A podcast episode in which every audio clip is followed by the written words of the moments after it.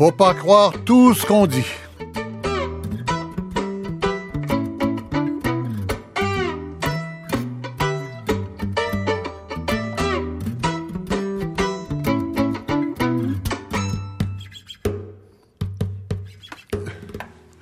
Bonjour, ici Michel Lacombe. Oui, faut pas croire tout ce qu'on dit, surtout dans ce dossier extrêmement complexe et extrêmement bruyant de la euh, du système de santé, des analyses et des euh, négociations autour du système de santé au Québec particulièrement. Et on va euh, parler des problèmes et des solutions de notre système de santé, mais pas avec le ministère, ni ministre, ni fonctionnaire, pas avec les représentants syndicaux, avec des médecins qui sont sur le terrain, avec un ancien administrateur, avec une infirmière praticienne et avec un analyste universitaire. Alors, les, les docteurs Danny Castonguay et Simon-Pierre Landry, messieurs, bonjour. Bonjour, monsieur. Bonjour. Bonjour. Euh, en studio ici également avec moi, Régis Blais de l'Université de Montréal. Bonjour.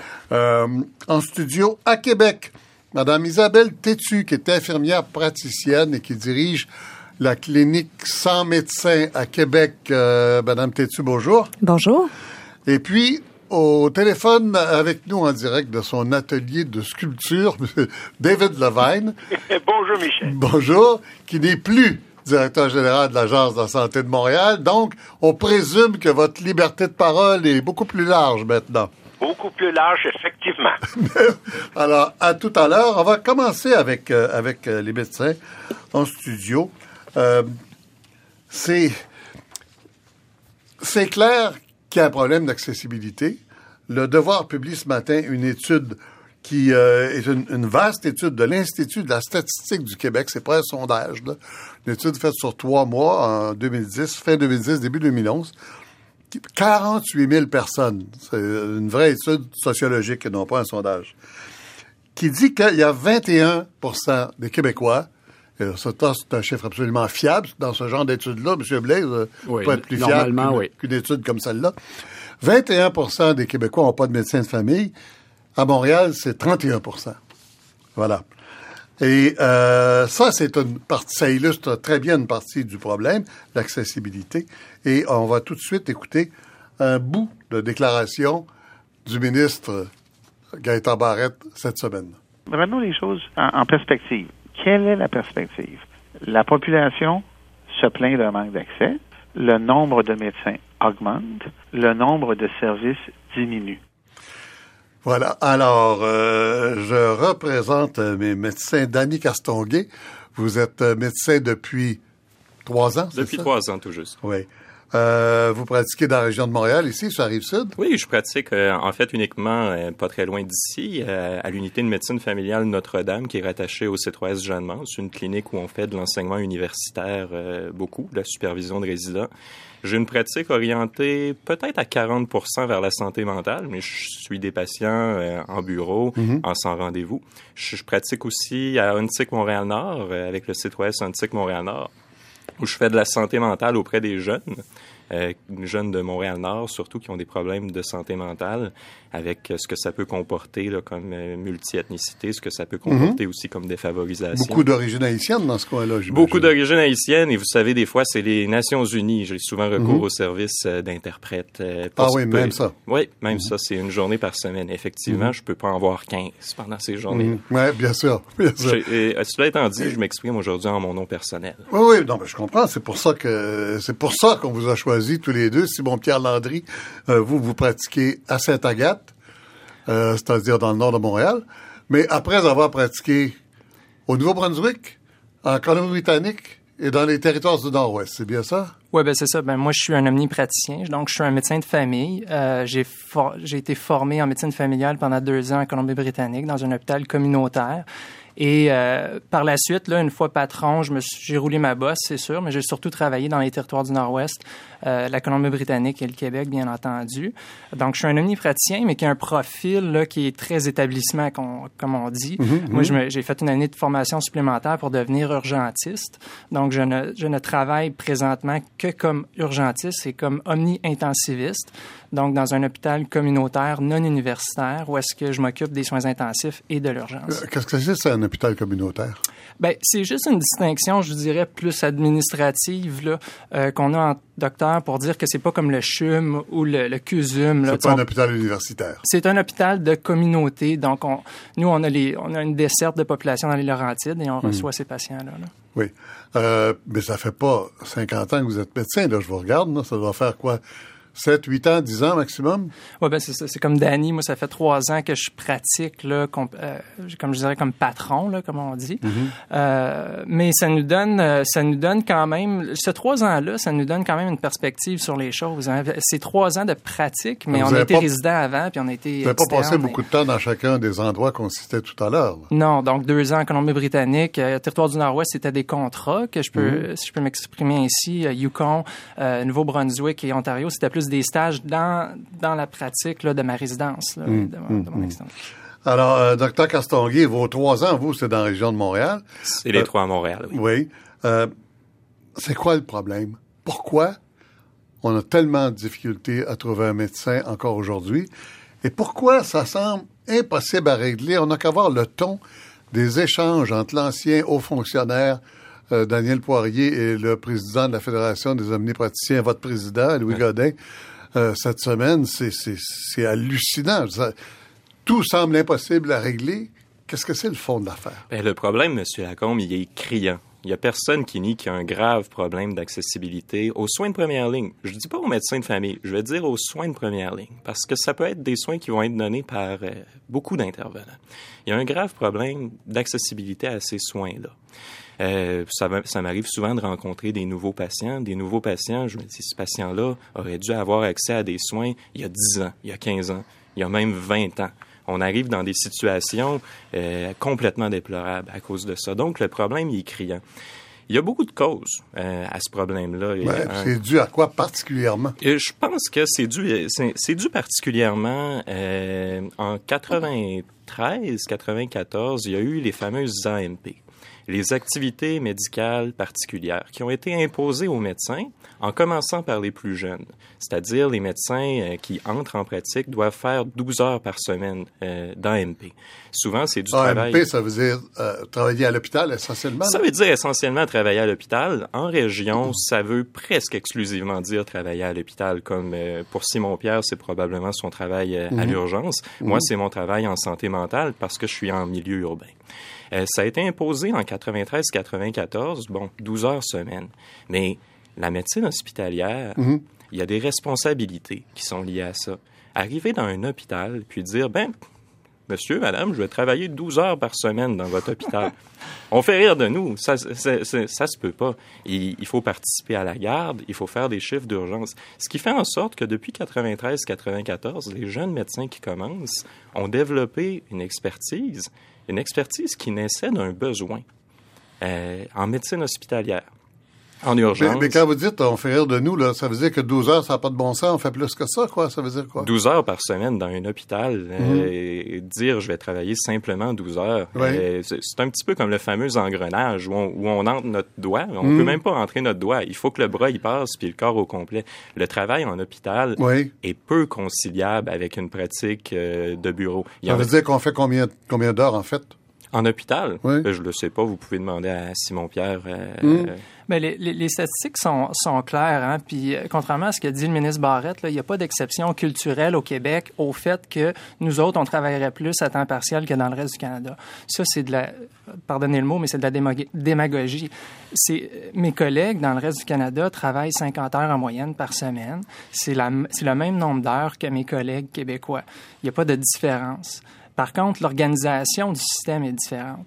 Et moi, quand je travaille en hôpital, oui, j'ai une pratique à temps plein, donc je fais à peu près 60 heures semaine. Mais ça, ça inclut pas le travail médico-administratif qui est non rémunéré et que je fais euh, bénévolement, mais que j'y tiens parce que ça améliore euh, mon hôpital. C'est quoi ça, le travail médico-administratif? Ben, vous savez, quand vous faites partie d'un département, donc moi, je fais partie de deux départements, l'urgence et les soins intensifs, je suis chef du service des soins intensifs. Donc, c'est sûr que moi, faut il y, a, il, y a, il y a, des réunions à organiser, il faut que j'engage du staff, il euh, faut que je trouve des médecins aussi pour couvrir les gardes. Ça, c'est toutes des, c'est toutes des choses qui sont pas comptabilisables, hein, puis qui sont pas comptabilisées, puis que les médecins Mhm. font, euh, Mhm. ils sont pas rémunérés pour, puis c'est correct. C'est, ça fait partie du, du package deal, si je, si je peux m'exprimer ainsi, quand tu rentres en, en médecine, puis que tu exerces cette profession qui est une profession libérale. On va revenir d'ailleurs à la comparaison entre les provinces. Je voudrais poursuivre avec euh, Dr Castonguay la, la, les raisons profondes. Là. Alors donc, vous vous dites, c'est impossible de faire 12 heures à l'hôpital, c'est forcément plus que ça. Donc, je peux pas avoir une pratique constante dans un bureau, c'est ça que vous dites? Non, euh, ben euh, un peu. Euh, ce que je dis, c'est que les jeunes, pour répondre à un besoin qui était criant au milieu Mhm. des années 90, on se rappelle des mises à la retraite Ouais, massives à ce moment-là. On, On s'est bien à manquer de médecins puis d'infirmières tout d'un coup parce qu'on les avait euh, littéralement mis dehors. quoi, en offrant, soit en les mettant dehors, soit en offrant des package deals de retraite extraordinaires. tout d'un coup, Hmm. tout le monde en même temps, omnipraticiens et spécialistes, les jeunes médecins sont, euh, ont investi davantage les hôpitaux à partir de ce moment-là, Hmm. si bien que maintenant, la pratique euh, en bureau, la pratique de suivi, la pratique de proximité, en sans rendez-vous, entre autres, euh, c'est quelque chose qui a été délaissé. Euh, D'où les, les origines du problème. Puis, euh, si je peux prendre un peu d'avance, le projet de loi 20 fait rien, absolument rien, pour retirer les AMP pour Les retirer renforce. les jeunes médecins des hôpitaux. Au contraire, il les renforce. Il faudrait absolument, pour régler quelque chose, qu'on enlève l'obligation de pratique actuelle euh, en milieu hospitalier. Ce serait un bon début. Complètement? Euh, c'est peut-être pas dans toutes les régions en même temps. Il faut pas se retrouver avec des urgences où c'est qu'il y a personne. Mais euh, Parce que s'il n'y a pas de médecin généraliste à l'hôpital, ça veut dire quoi? Ça veut dire qu'il y aurait que des médecins spécialistes? Est-ce que c'est ça que ça veut dire? C'est ce que le ministre Barrette sous-entend, mais c'est ce qui est impossible et c'est ce qui va à contre-courant d'à peu près tout ce qui se fait au Canada. Le ratio, Ah bon? ben, le ratio présentement là, d'omnipraticiens spécialistes au Québec, c'est 55% pour les spécialistes, 45 puis euh, le- les- Pour les omnis. Pour les omnis. Donc, Ouais. on est minoritaire, mais un omnipraticien, là, ça fait l'obstétrique de première ligne, ça fait le cabinet, ça fait l'urgence, ça fait l'hospitalisation, et c'est une bonne chose. Le, quand tu as un omnipraticien à l'étage qui s'occupe d'une personne âgée en perte d'autonomie, qui a fait une pneumonie, c'est le meilleur moyen de la remettre sur ses pattes et qu'elle retourne dans, sa, dans, dans- dans son logement.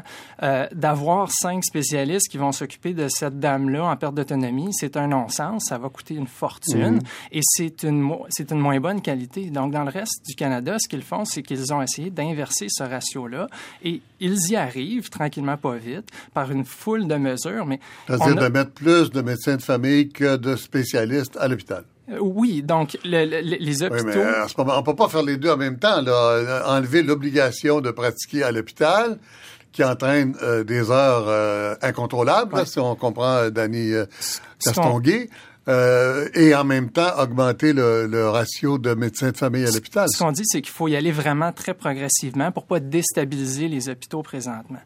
Ce que Danny Si parle, c'est c'est Oui. d'abolir les AMP et ce que beaucoup de médecins Euh, réclament, Encore, c'est encore une fois, ça veut dire l'obligation de, de pratiquer. Exactement. Et oui. c'est d'y aller de façon progressive pour permettre aux gens qui veulent faire du bureau et qui sont forcés présentement de faire de l'hôpital à 12 heures semaine, ce qui fait comme Mm. une semaine. Ils font six semaines dans l'année. Ben, ces gens-là préféraient faire du bureau et on pourrait leur permettre de faire du bureau. Si je peux ajouter, Oui, euh, euh, mais, Monsieur oui, Lacombe, Dr. c'est que le, le projet de loi 20 est basé sur une double contrainte.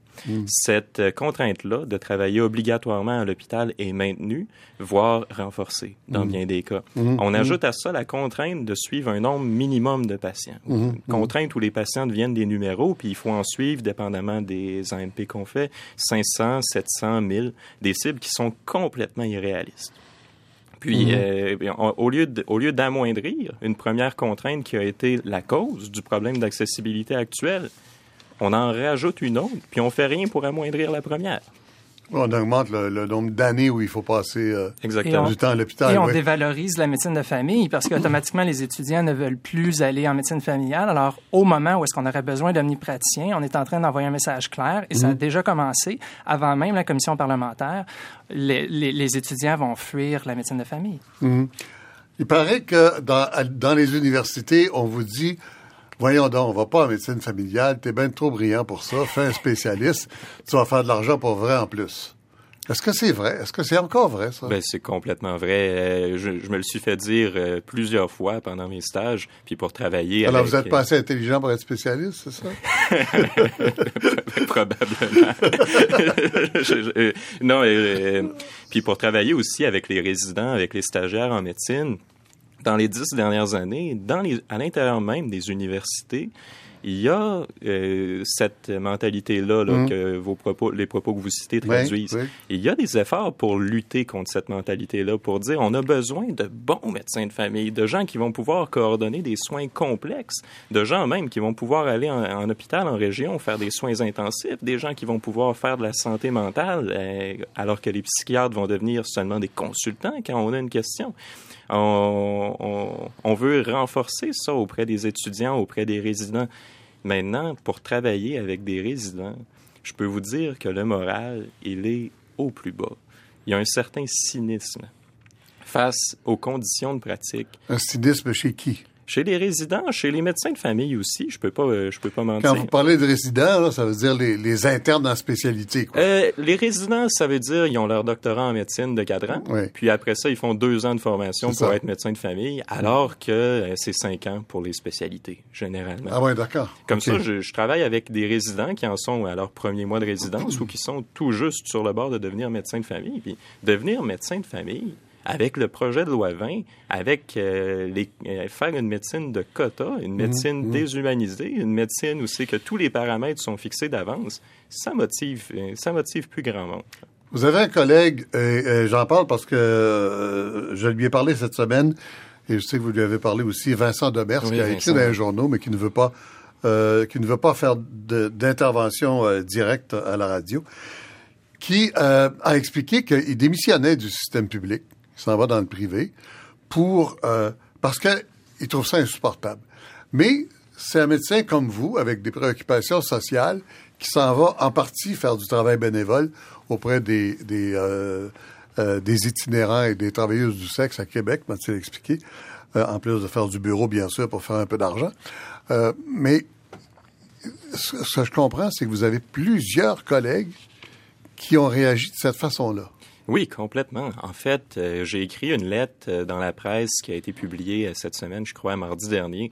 C'est vraiment pour sonner l'alarme. Je crois que, en bout de ligne, si le projet de loi 20 est appliqué, qu'on se retrouve avec des sanctions financières d'une sévérité exceptionnelle contre, contre des médecins, euh, en parce que leur pratique n'arrive pas à combler des paramètres définis d'avance irréalistes, le privé devient une étape presque, euh, c'est presque Le, le- inévitable. le paramètre irréaliste, ça, c'est le 1000 patients C'est les quotas. euh, de, de prise, en, prise en charge par médecin. c'est les quotas Pourtant, il y a beaucoup de médecins qui nous disent que c'est tout à fait faisable, 1000 patients. C'est tout à fait faisable. Ça dépend des clientèles. Euh, J'ai des patients euh, qui ont des problèmes comme la schizophrénie. Tout d'un coup, ils vont se mettre à se sentir très, très, très anxieux, vont prendre un rendez-vous avec moi. En bout de ligne, je vais les voir quoi? 5, 6, 7 fois dans l'année? Il y en a que je vois 10 fois par année parce que ma clientèle, elle est comme ça. Si je m'installe, euh, je suis au centre-ville de Montréal, en fait. Si je m'installe euh, dans une région où la démographie est un peu différente, puis que j'ai plutôt affaire à des marathoniens de 35 ans, j'ai même pas besoin de les voir chaque année. Je peux les voir tous les deux ans, tous les trois ans. On- on- les chiffres du projet de loi 20 sont très opaques. On nous dit qu'il va y avoir des ajustements, mais ce que j'ai vu comme ajustement, ça reflète pas cette réalité-là. Puis Ouais. si un gars comme Vincent Demers, avec qui j'ai travaillé un peu, qui est pas un gars qui est attiré par l'argent, qui est pas un gars et qui est un gars qui veut faire une bonne médecine avec une préoccupation sociale, Mhm. s'il se désaffilie de la RAMQ pour faire pour faire du privé, à ce moment-là, n'importe quel médecin peut le faire. Et puis c'est Oui, vraiment ce que je on, crains. on va revenir là-dessus avec euh, David Levine et, et Régis Blais tout à l'heure, parce qu'il semble se développer deux systèmes parallèles au système public. D'un côté, un système de, de médecine privée, euh, genre clinique Apple Tree, là, en Ontario, qui va rentrer au Québec, Oui, oui. semble-t-il. Et euh, une, autre médecine privée, mais plutôt bénévole, plutôt au SBL, organisme sans but lucratif, ou coopérative, euh, comme euh, la, coopérative de Québec dont on va parler avec Isabelle Tétu dans deux secondes. Juste une dernière question à Simon-Pierre Landry avant de, euh, de, euh, de, de passer à Madame Tétu. Euh, est-ce que vous avez trouvé quelque part dans vos pérégrinations au Canada euh, quelque chose qui ressemblerait à un modèle, un endroit où ça marche vraiment mieux qu'ailleurs? Bien, c'est sûr que la Colombie-Britannique, je la connais un peu mieux pour y avoir passé le, plus de temps. Puis euh, ce, ce modèle-là, je veux dire, est souvent cité en exemple. Et il y a des choses qu'ils n'ont pas du Québec, c'est-à-dire les mesures coercitives, justement. Donc, les, les hôpitaux sont à même de mm. décider quels sont les besoins locaux des populations. Et mm. à ce moment-là, ça donne une flexibilité au lieu d'avoir à demander au ministère qui est à Québec et qui va prendre huit mois pour, pour faire un, un rapport et décider ensuite si tu as le droit de t'établir à quelque part ou pas. Et, et, l'autre affaire, c'est qu'eux ont misé sur la médecine familiale. Donc, ils ont pris toutes les mesures pour que le ratio omnipraticien spécialiste soit inversé et atteigne un 55 d'amis-praticiens qui, qui graduent des facultés de médecine. Mhm. Et donc, c'est plus facile de trouver un médecin? Tout à fait.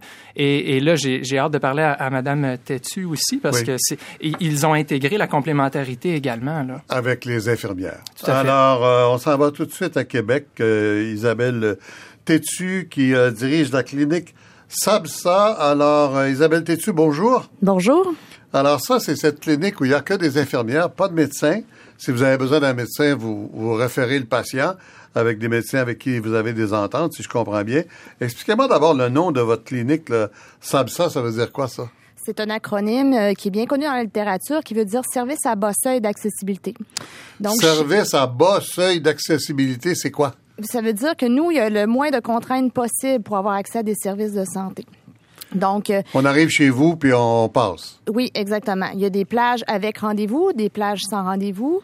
Euh, on n'a pas besoin d'avoir une carte d'assurance maladie pour les gens qui ont perdu leur carte ou qui sont en ah situation de vulnérabilité, qui n'ont pas de carte d'assurance maladie. Comment ben, vous faites? Ben nous, on n'a pas besoin de la carte d'assurance maladie parce que, étant donné que je suis employée par la coopérative, j'ai un salaire à tarif horaire.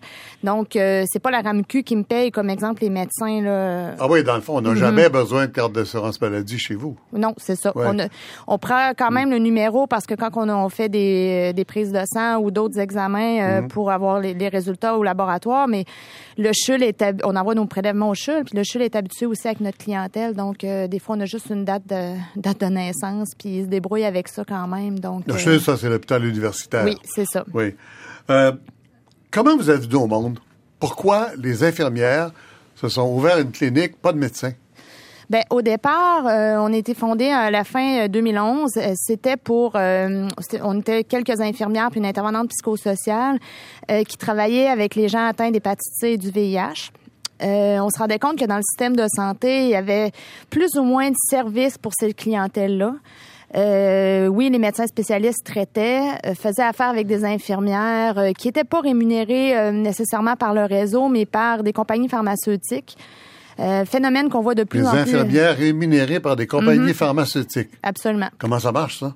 Dans le fond, le médecin évalue le patient, décide du traitement, puis parle à l'infirmière qui, est, euh, qui a un contrat avec une compagnie pharmaceutique pour faire le suivi de ce patient-là. Quel est l'intérêt de la compagnie pharmaceutique de faire ça? Ben, c'est un traitement qui est difficile, euh, qui est de plus en plus, euh, qui est allégé là, présentement, mais il y a quelques années, c'était un traitement de six mois, un an avec de l'interféron pégylé qui amenait plein d'effets secondaires. ça prend une infirmière pour administrer le traitement, c'est pour ça que les compagnies pharmaceutiques ont un intérêt. Pas nécessairement de l'administrer, mais plus surveiller les effets secondaires, aviser le médecin quand il y a des résultats de laboratoire qui hmm. sont débalancés euh, parce que bon, on fait affaire avec des médecins spécialistes, donc euh, ils se promènent dans plusieurs hôpitaux, euh, ils n'ont pas le temps non plus de. Tu sais, l'hépatite C, c'est une, infime partie de leur clientèle à travers toutes les autres maladies.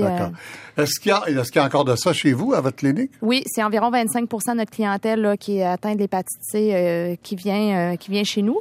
Et vous n'avez pas peur de l'influence des compagnies pharmaceutiques, de la de la mainmise des compagnies pharmaceutiques sur le traitement? Euh, ça, non, puis euh, je vous dirais qu'une chance qu'ils ont été là parce qu'ils nous ont aidés aussi financièrement à monter la clinique. Euh, pour, pour euh, euh, étant donné que on fait des suites de traitement d'hépatite, mais on n'est pas rémunéré par les compagnies pharmaceutiques. Mhm, mhm. On va faire des demandes pour des programmes d'éducation aux patients, donc pouvoir avoir, pouvoir nous-mêmes s'acheter notre matériel pour les prélèvements, acheter même souvent des cartes de, pour l'épicerie pour les gens qui ont de la misère à s'alimenter comme il faut pendant le traitement, qu'on puisse leur fournir de la nourriture, des billets de transport, de l'accompagnement psychosocial pour qu'ils ils aillent au rendez-vous quand ils ont des rendez-vous avec les médecins spécialistes. donc, vous êtes, vous êtes soutenu par la Fédération des infirmières. Mais c'est pas la Fédération des infirmières qui dirige votre clinique. Non, absolument pas. Dans le fond, la Fédération, la FIC est venue nous voir au printemps passé parce qu'elle avait entendu parler de nous. Euh, nous, on a commencé à grossir parce qu'on voyait de plus en plus de besoins auprès de notre clientèle puis auprès de leurs proches. Donc, euh, moi, j'avais terminé mon cours d'infirmière praticienne, donc euh, je voulais, je voulais commencer à donner davantage de soins auprès de cette clientèle-là, puis auprès des gens du quartier. Oui. Il, y a, il y a très peu d'infirmières praticiennes, comme vous dites, infirmières spécialisées, infirmières praticiennes. Ça veut dire que vous avez, vous avez le droit d'aller jusqu'à prescrire certains médicaments, si je comprends bien? Oui, surtout pour les problèmes de santé aiguë. Mhm. Euh, pour les maladies chroniques... Il y en a très peu au Québec, hein?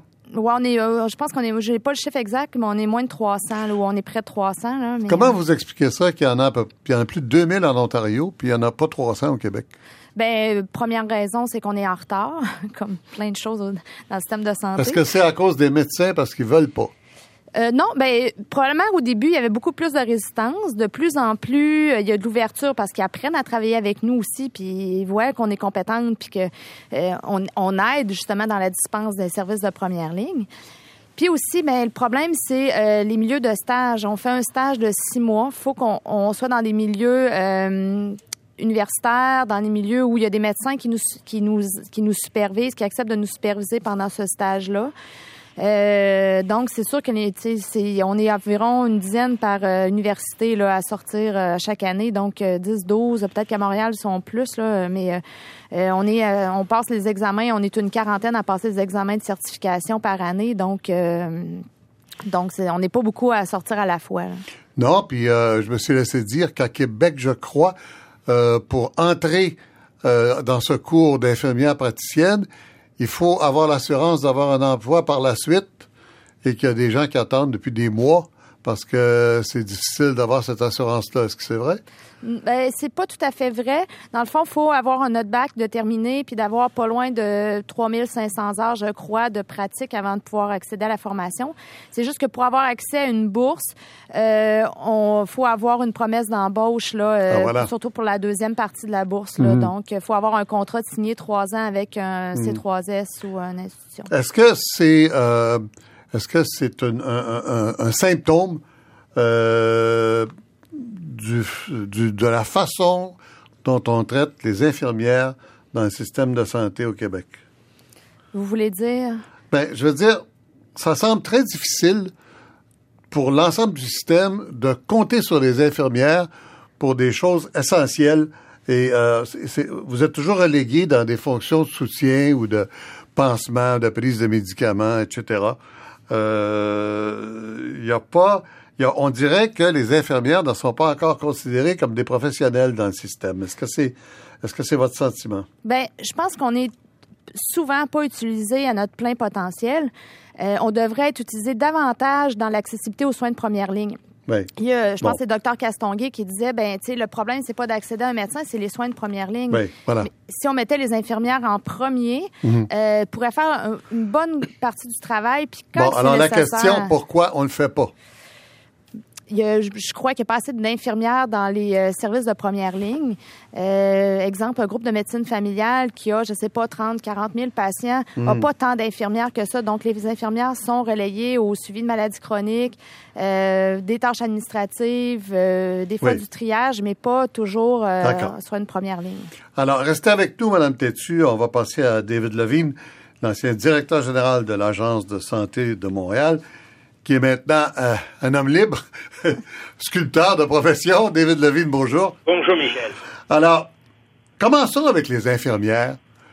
Pourquoi on ne se sert pas des infirmières de façon à alléger le système comme on pourrait le faire, comme on le fait en Ontario et ailleurs?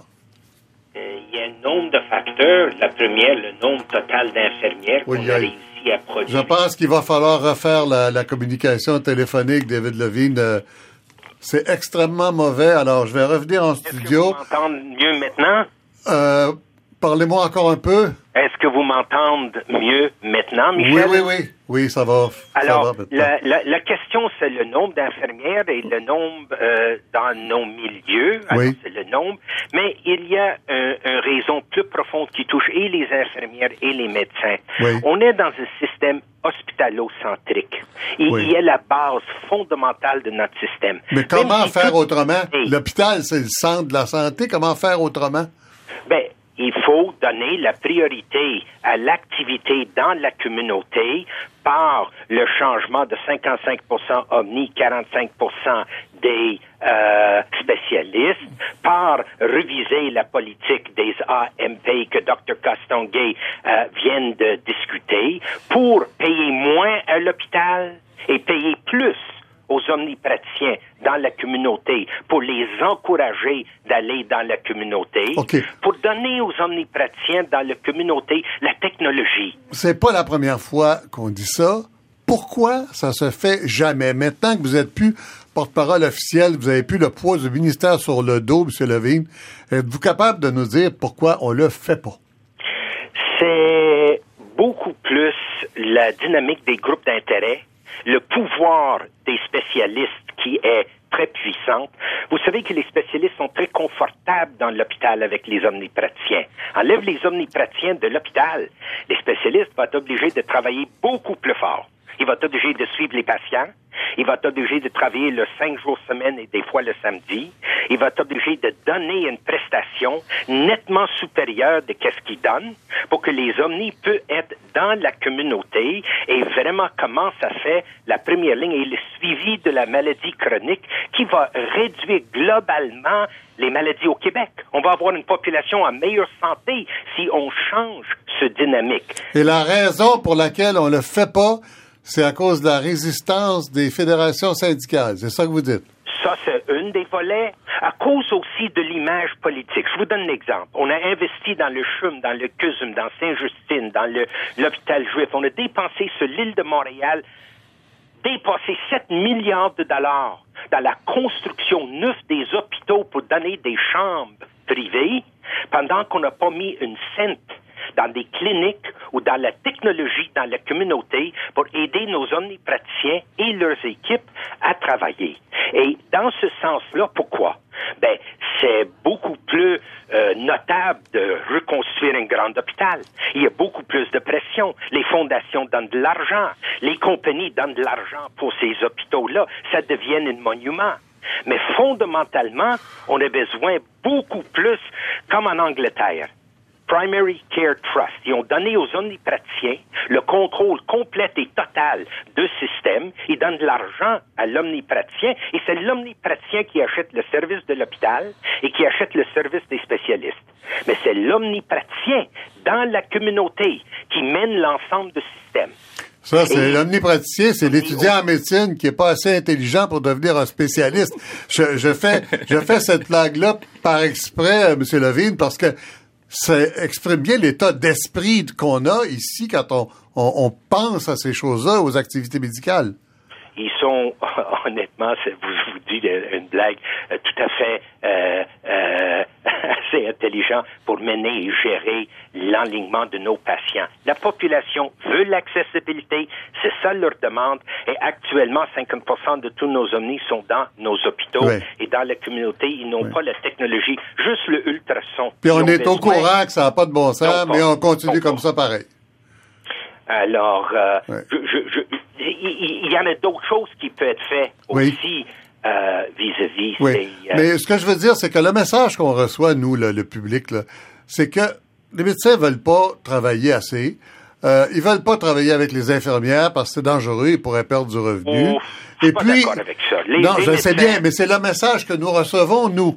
Ah, c'est ce qu'on nous explique. Et puis quand on voit que le grand débat de la semaine, c'est un débat entre un ancien haut fonctionnaire du ministère et le président de la Fédération des omnipraticiens qui s'envoie des chiffres à travers, à travers la figure, ça devient on, devient comme découragé et on n'a on a plus envie d'essayer de suivre. C'est ça le problème. Je, pense que les données sont vraies. Il faut les, comprendre, l'ensemble des données. On a augmenté le revenu des médecins d'une façon euh, très forte Et c'était même nécessaire pour le gouvernement actuel d'étaler la croissance de leur salaire parce qu'on n'est même pas capable de le payer. Mais une fois qu'on a augmenté le salaire, il y a plusieurs médecins qui ont décidé de travailler un peu moins, gagner le même salaire dans lequel ils étaient habitués et mhm. d'avoir un petit peu plus de temps pour leur famille. Alors, on fait des gestes sans demander le retour de l'ascenseur. Si on paye plus cher, on doit s'attendre à une prestation augmentée. Et Jusqu'à date, on fait les GMF à travers Montréal, à travers tous les Québec. C'est les groupes de médecins de famille et euh, l'infirmière du Québec euh, a très clairement identifié les faits qu'il euh, n'y a pas assez de professionnels ou infirmières et ils font le suivi de maladies chroniques. Les médecins me disent très clairement, donne-moi une assistante. Donne-moi une assistante dans mon bureau et avec l'assistante, je vais être capable de voir moi-même beaucoup plus de, patients parce que l'assistante va être capable de me aider. Quand tu regardes les programmes Kaiser aux États-Unis, chaque médecin de famille a une médecin assistante qui travaille avec. Et eux ont jusqu'à 2600 patients inscrits par médecin. Ici, on demande 1000, on n'est pas capable de le faire. Pas la faute des docteurs, parce qu'on les donne pas le support. Le support et, le système qu'il faut. Voilà. Alors, euh, restez avec nous, Monsieur Levine. On va passer à Régis Blais, professeur d'administration de la santé à l'Université de Montréal, mais avec cette petite citation de Jean-Pierre Ménard dans une émission récente on a encore un concept archaïque, quant à moi, là, du médecin libre entrepreneur dans un établissement de santé. On avait ça, là, 50 ans quand le régime était mis en place, puis on a encore le même modèle de pratique qui fait qu'il y a plein d'affaires qu'on peut pas décider, organiser. Alors, euh, Régis Blais, bonjour. Bonjour. Euh, Jean-Pierre Ménard, c'est sûr, c'est cet avocat spécialisé en droit euh, de la santé qui poursuit souvent des médecins au nom de, de patients. alors, quand il parle de médecin entrepreneur, il n'est pas le seul à dire ça. Le médecin entrepreneur, ce serait un des problèmes du système. Est-ce que vous identifiez ça comme ça, vous, en tant que spécialiste en administration de la santé? Ben, euh, effectivement, les médecins sont entrepreneurs parce qu'ils ne sont pas les employés des, des, établissements, des hôpitaux, mais en même temps, ils ont mhm. des contraintes importantes. On les a mentionnées, les AEP, les PREM, les, les, les, plans régionaux d'effectifs médicaux, tout ça. Mais euh, en même temps, on les soutient pas suffisamment. Puis M. Levine l'a mentionné, là, on, on veut que ce soit des entrepreneurs indépendants qui travaillent, puis on leur demande des choses, mais on leur donne pas nécessairement tout le soutien. Donc, c'est un mhm. peu une double contrainte. Oui. Euh, dans, euh, David Levine parlait de Kaiser Permanente. Euh, le, ça, c'est le, le, le, gros... Euh, la, comment on dit ça, le HMO, là, HMO, Health Maintenance la, Organization, grosse, oui. La grosse organisation médicale américaine, le gros système oui. euh, américain oui. avec des, des, des, millions de, de patients. Oui. Les médecins sont à salaire, c'est ça que le docteur Barrett a oublié de dire quand il dit que c'est son modèle? Oui. Alors, ce qui fait qu'il y, y, a des ententes et il y a des exigences de la part des médecins. Euh, on les soutient aussi. Là, là mm-hmm. on a effectivement des infirmières, on a de l'équipement. Donc, on, on, on met paye leurs assurances, Oui, on met le paquet pour euh, tirer le maximum de l'expertise des médecins, mm-hmm. hein, en, leur, en leur donnant les, euh, le soutien dont ils ont besoin. Alors, je pose la même question que je posais à David Levine. Pourquoi on le fait pas? On sait ces choses-là. Les problèmes sont identifiés, les solutions sont visibles. Pourquoi on ne le fait pas? Ben, je pense que je suis d'accord avec euh, M. Levine. Il y a des, euh, il y a des groupes d'intérêt. Les fédérations de médecins, ils défendent d'abord leurs médecins. Mm. Euh, le gouvernement, selon son allégeance, a des orientations. Et euh, maintenant, on a euh, comme ministre de la Santé, M. Barrette, qui est l'ancien président de la Fédération des médecins spécialistes, qui, lui, a toujours fait l'apologie de, de, du paiement à l'acte. Alors, ce serait étonnant que maintenant, ils disent on va mettre les médecins à salaire. Alors donc, ce qu'il dit, c'est qu'il il travaille sur les actes. Il dit, si vous ne faites pas tant d'actes, ben là, on va vous pénaliser. Donc, il reste avec le même schéma de pensée qu'il avait quand il était euh, président des médecins. Mhm. Euh, c'est l'acte qui est la meilleure chose, puis si vous en faites pas assez, ben on vous pénalise. Mais si on, on travaillait ou on voyait autrement, on dirait, ben on va soutenir les médecins, on va on va les mettre est-ce qu'on peut penser mettre les médecins à salaire au Québec? Je ne sais pas. Il y a bien des fédérations qui vont refuser. Mais on pourrait imaginer, peut-être même expérimenter des modes de financement des médecins autrement, puis les soutenir en conséquence, puis leur offrir des, infirmières, puis de l'équipement informatique, puis tout ça. Peut-être que les médecins accepteraient. Puis à ce moment-là, ben, peu importe s'ils voient cinq patients dans la journée, puis c'est des, malades chroniques, puis des cas complexes, ou s'ils envoient 50 parce que c'est des, des, choses faciles, ils auraient un salaire raisonnable. Ils seraient pas menacés de perdre de l'argent parce que, ah ben là, ils ont vu juste cinq patients, donc ils sont en bas du quota. Mm-hmm. Au fond, l'objectif, ça devrait être de répondre aux besoins de la population, pas juste dire, bon, il faut que vous voyez tant de patients. Mais il y a des patients qui n'ont pas besoin de soins beaucoup. Ben oui, mais ce qu'on entend de Québec, c'est que l'objectif, justement, c'est de donner un médecin à tout le monde et de permettre aux infirmières de travailler. C'est ça qu'on nous dit. Oui, mais euh, l'initiative des infirmières praticiennes de Québec, je trouve ça excellent. Je pense qu'on devrait en avoir davantage. Alors, on, l'a mentionné tout à l'heure, il y en a dix fois plus en Ontario. Ils sont mhm. beaucoup plus avancés. Alors, on devrait développer ça. Ça veut dire qu'il faut créer des postes. Euh, si je me rappelle, le ministre Bolduc, il y a quelques années, avait dit on va créer 500 postes d'infirmières praticiennes. Ouais. Ben là, on les cherche encore. Là. Et euh, donc, si on il y en avait davantage, et si les médecins travaillaient étroitement avec ces infirmières-là, mm-hmm, mm-hmm. avoir des infirmières praticiennes spécialisées mm. qui travaillent dans des cliniques avec les médecins. Donc, si au fond, on, on, on, utilise davantage l'expertise, les médecins de, de, famille... On nous dit que les médecins veulent pas donner, euh, permettre aux infirmières de faire certains actes qui leur appartiennent parce qu'à ce moment-là, elles vont être moins payées. Ben, C'est-à-dire qu'il y a moyen de s'arranger. Dans des, il y a dans des GMF, il y a des médecins de famille qui laissent faire les suivis annuels, les PAP tests et euh, des mm. suivis de malades chroniques par leur infirmière. L'infirmière euh, est payée par le GMF, puis le médecin, lui, pendant ce temps-là, il voit d'autres patients. Il facture mm. à la RAMQ, il facture à l'AC, mais il voit mm. d'autres patients. Il perd pas d'argent. C'est Landry, M. Castonguay les deux, euh, nos, deux, nos deux docteurs. Est-ce que, est-ce que vous, voyez une résistance chez vos, chez vous, chez vos collègues en tout cas, à travailler avec des infirmières parce que ça veut dire du revenu de moins ou des choses comme ça? J'adore les infirmières praticiennes. J'en forme à l'urgence. Docteur Landry, oui. Euh, oui, oui, désolé, j'ai peut-être. Non, allez-y, allez-y. Euh, c'est, je, suis médecin enseignant en fait à l'urgence. Euh, Madame Tétu parlait de qui ont besoin de trouver des stages, des infirmières praticiennes. J'adore avoir une infirmière praticienne avec moi parce qu'elle me fait sauver un temps fou. Elle, elle ça commence vous enlève pas d'argent. Non, parce que à, ce moment-là, elle, me fait sauver euh, des coûts, mais j'ai pas besoin de la payer. C'est quand même le gouvernement qui l'a mis là, donc mm. un stage là, mm, qui, mm. qui me permet d'être euh, d'être plus efficace. Euh, il faut revenir à la notion que dans la, la loi sur l'assurance maladie du Québec, on n'a pas le droit d'un médecin de facturer pour un acte qui est fait par un tiers. Donc, contrairement à un, à un, dentiste, par exemple, qui a des hygiénistes dentaires pour faire les choses qu'il n'a pas besoin de faire lui, euh, nous, on peut pas ben, le on le paye directement, c'est moins compliqué. Euh, oui, ben c'est ça. Ben là, vu qu'on est dans un système universel et je le défends euh, aussi, ça ça fonctionne pas là. Docteur Castonguay. Oui, on est à la première chaîne, mais ce que j'entends depuis tantôt, c'est de la musique à mes oreilles. Je veux dire, j'ai le privilège de travailler dans une clinique avec deux IPS, les infirmières, infirmières et infirmiers, parce qu'il y a un infirmier aussi. Bon, ben vous avez 1% des IPS, des infirmières spécialisées au Québec. Ben oui, j'ai jamais pensé à, j'ai jamais pensé à ça comme ça, mais tout à fait. Des IPS, des infirmières cliniciennes, des infirmières auxiliaires, euh, une travailleuse sociale, une psychologue, des étudiants en psychologie. Ah, pourquoi c'est pas plus répandu? Étudiants en médecine. Pourquoi c'est pas plus répandu? Ben, c'est une bonne question parce que je pense que c'est ça, la pluralité des points de vue mm-hmm. comme ça garantit vraiment des bons soins. Euh, je ne sais pas pourquoi c'est pas plus répandu. Isabelle Tétu, est-ce que vous êtes pessimiste ou optimiste pour l'avenir, la façon que tout ça s'enligne? Non, je suis optimiste. Ah oui? Euh, oui, Pourquoi? vraiment. Parce que quand on a mis, euh, quand que on a été dans les médias pour, euh, avec la FIC pour annoncer la, clinique SAPSA, on pensait que les médecins allaient avoir des résistances, puis pas du tout.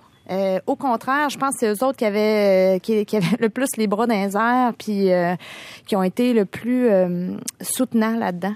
Euh, on a des médecins qui nous ont donné du matériel pour pouvoir s'organiser, euh, des médecins qui nous ont dit si tu as besoin, appelle-nous, ça va nous faire plaisir. Donc, j'ai aucune résistance euh, de la part des médecins jusqu'à maintenant. Ou sinon, en tout cas, ils se sont pas manifestés. Donc, même que quand j'envoie des patients voir des médecins, euh, ou sans rendez-vous. J'ai même des retours d'appels des médecins sans rendez-vous qui prennent le temps de m'appeler pour me dire le suivi mm. qu'elles ont fait, qu'elles ont fait avec euh, avec le patient. Donc, euh, je pense que c'est très apprécié. Je vois pas, je connais pas un médecin qui manque d'ouvrage. Fait que, tu sais, même si on en enlève un petit peu, là, ben ils vont en trouver d'autres, je suis sûre. Fait que pense pas, en tout cas, c'est pas le son de cloche que j'ai que les médecins sont si résistants que ça. Je pense que c'est plus l'organisation des services euh, qui fait lacune et non les, professionnels, mm. Mm. autant infirmières que médecins, qui, euh, qui posent des bâtons dans les roues. Là. Je voudrais qu'on termine en revenant au docteur Castonguay à ce que vous écriviez dans les journaux au début de la semaine. la situation actuelle fait que le privé va prendre de plus en plus de place. Et si je comprends bien, il y a deux privés. Hein. Il y a un privé, on l'a évoqué tout à l'heure rapidement, des gens qui s'en vont dans des, cliniques privées pour faire de l'argent, charger directement des patients qui ont un moyen, et puis des gens qui s'en vont plus dans des coopératives, des OSBL, des organismes sans but lucratif, euh, travailler en partie bénévolement, etc système se vide des deux côtés actuellement. Oui, je vous dirais, il se vide un peu moins du côté OSBL, à mon avis. Quand on regarde euh, des nouveaux diagnostics, mhm. euh, des pathologie sur laquelle la médecine porte depuis assez récemment son attention. Je pense à l'apnée du sommeil, entre autres, ou quelque chose que je connais bien, le trouble de déficit de l'attention. Immédiatement, il y a des cliniques privées avec d'autres professionnels qui ouvrent pour ça. Puis ça marche. ça marche. L'accès est là. Ça, le projet de loi 20, cette vague de fonds-là, ça fait rien pour l'endiguer, hein, bien au contraire. Au contraire. Régis Blais, c'est quelque chose que vous observez, ça, vous autres, là, les, analyses de la, santé. Oui, l'approche du, ministre Barrette, même si elle peut être louable dans le sens où on cherche à améliorer l'accès, mhm. c'est une approche euh, de contrainte, une approche euh, coercitive. C'est pas une approche de collaboration. Hein. Quand on parle de les infirmières praticiennes qui, collaborent avec des médecins, les infirmières qui, qui partagent, c'est une approche de collaboration. Peut-être que la, le PL20, là, ça devrait être une culture de collaboration et de libérer l'expertise de chacun plutôt que de contraindre. C'est ce que ça prétend être, en tout cas, dans le discours. Oui, ben, ben, le, le... C'est mal comprendre comment ça fonctionne. Oui, je... mais est-ce que vous voyez vous une accélération de la privatisation? C'est un risque, oui, effectivement, parce que mhm. des gens disent, ben si on est contraint, on est trop contraint, on va examiner les alternatives. David Levine, est-ce que vous voyez ça aussi? C'est un risque. C'est un risque et à lequel tant que le public n'est pas capable de réaligner et faire une offre adéquate à la population comme accessibilité, la population va chercher ailleurs. Et que ça, ce serait dommage pour notre système public et les systèmes universels qu'on a. Il y a des choses à faire, on doit le faire. Est-ce qu'il est trop tard? Est-ce qu'il est trop tard? Est-ce que le système public aurait fait son temps et maintenant, les choses vont tellement vite qu'il faut compter euh, sur... Euh, Dr Castonguay donne l'exemple de l'apnée du sommeil, là, sur des cliniques spécialisées où les gens sont prêts à payer pour, euh, pour des soins particuliers. Je ne pense pas que c'est tard. Il faut pas couvrir tout. Le privé, écoute, 30% de tout notre système, on paye de notre poche. 70% est couvert par l'État. Déjà, il y a une grande partie de ce qu'on paye dans notre système. Mais le 70% qu'on paye peut être réaligné vers la médecine de la communauté, de la première ligne, pour faire la prise en charge des individus. Ça exige un changement d'attitude et de mentalité. Ça prend du courage pour le faire, mais je pense que c'est toujours possible. Mais est-ce que c'est le principal danger euh, pour le système public, cette privatisation? Moi, je pense de plus en plus, ça risque de récupérer nos médecins, des médecins de plus en plus et décider, écoute, euh, il peut avoir assez. Au début, ça commence petit. Il n'y a mhm. pas tant que ça parmi l'ensemble des 15 000 ou 16 000 médecins qu'on a. On parle peut-être 300, 400 médecins qui, qui des affiliés sont dans le privé. Mais ça risque d'augmenter et toute augmentation va faire tard au système public. Alors, on arrive déjà à la fin. Ça vous tente pas, docteur Landry, docteur Carsongui, d'aller dans, le privé, faire de l'argent? parce que c'est ça. Je pense qu'on a une conscience sociale, puis ça va coûter plus cher aller dans le privé de toute façon pour la population. Ça va coûter plus cher pour la population, oui, mais c'est plus payant pour les médecins. La justice sociale qu'on a dans notre société, ça n'a pas de prise. Docteur Castonguay, docteur Landry, M. Levine, Régis Blais et Mme Isabelle Tétu, merci beaucoup, beaucoup de cet entretien. Merci. Merci.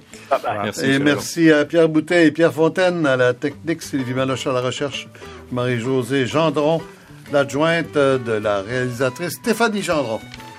À la semaine prochaine.